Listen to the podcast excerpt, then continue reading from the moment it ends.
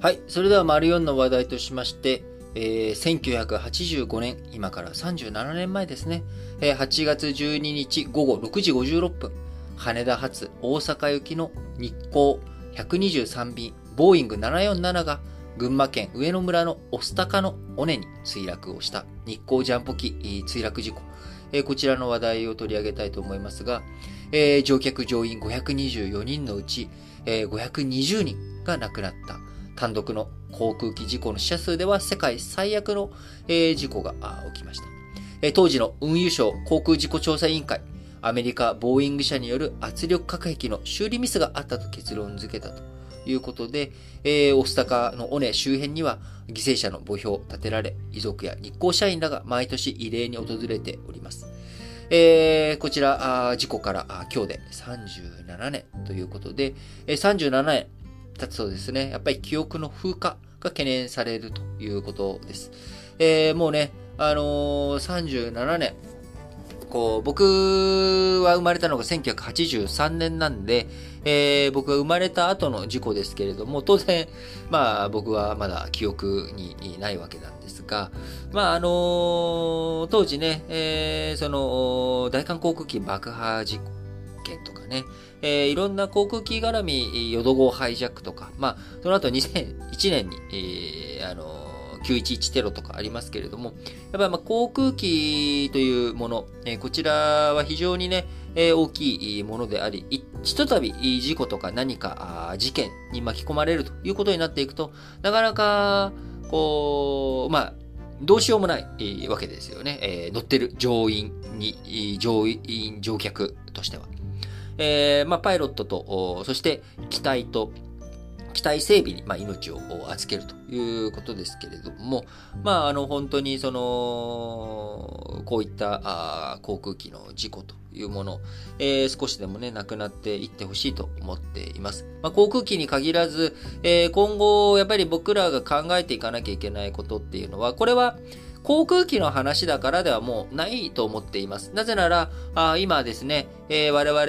々はあ電動自動車、そして自動運転技術というものに手を伸ばし始めているわけです。えー、そして自動運転というものがあなっていくとですね、えー、やっぱりそこは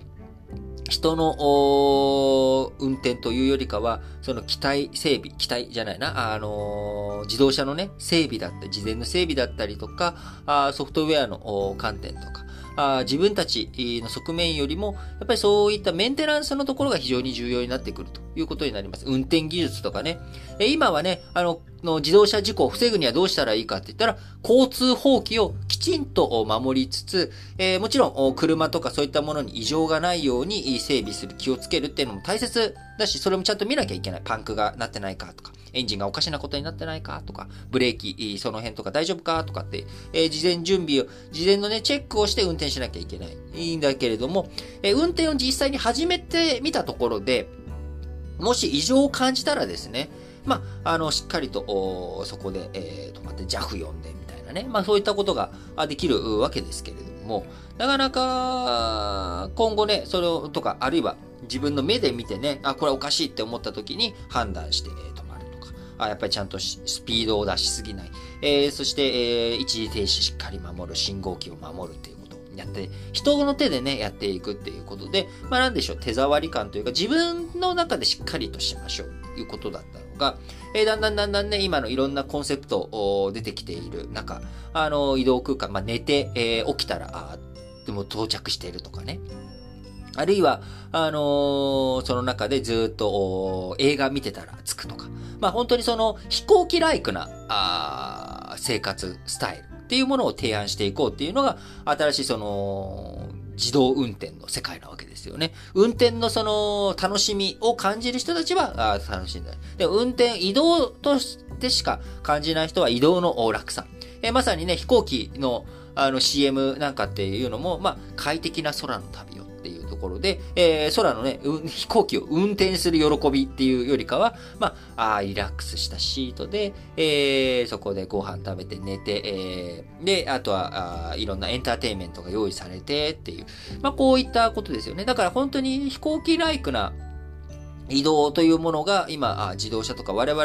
の手元にそれがどんどん引き寄せられてきていくっていう時代になっていく。なんか、僕は改めてやっぱりその航空機事故とか、そういったもの、え、そういったものにですね、しっかりと目を向けていき、これを人事ではなく、え、自分ごとに捉えて、どういうふうに気をつけていかなきゃいけないのか。あやっぱりその中で大切なのはですね、え、何事もパーフェクトなものっていうのはないと。で、その中でどういうふうに健全な危機意識を持っていきながら、あ一つ一つ丁寧にやっていくのかということだと思います。ひとたびね、あの、事故が起きた時には、やはり悲惨な、あ凄惨なことになってしまう。で、その凄惨なこと、直後というものはですね、非常に強烈に記憶に残るわけですけれども、そこからだんだんだんだんと時が経つにつれて、えー、風化してしまう。そして二度とね、こういったことが起きないことが大切なんですけれども、風化してしまうことによって、再び、そういういうふうな似たような事故が起きるかもしれない。そのような似たような事故というものがですね、航空機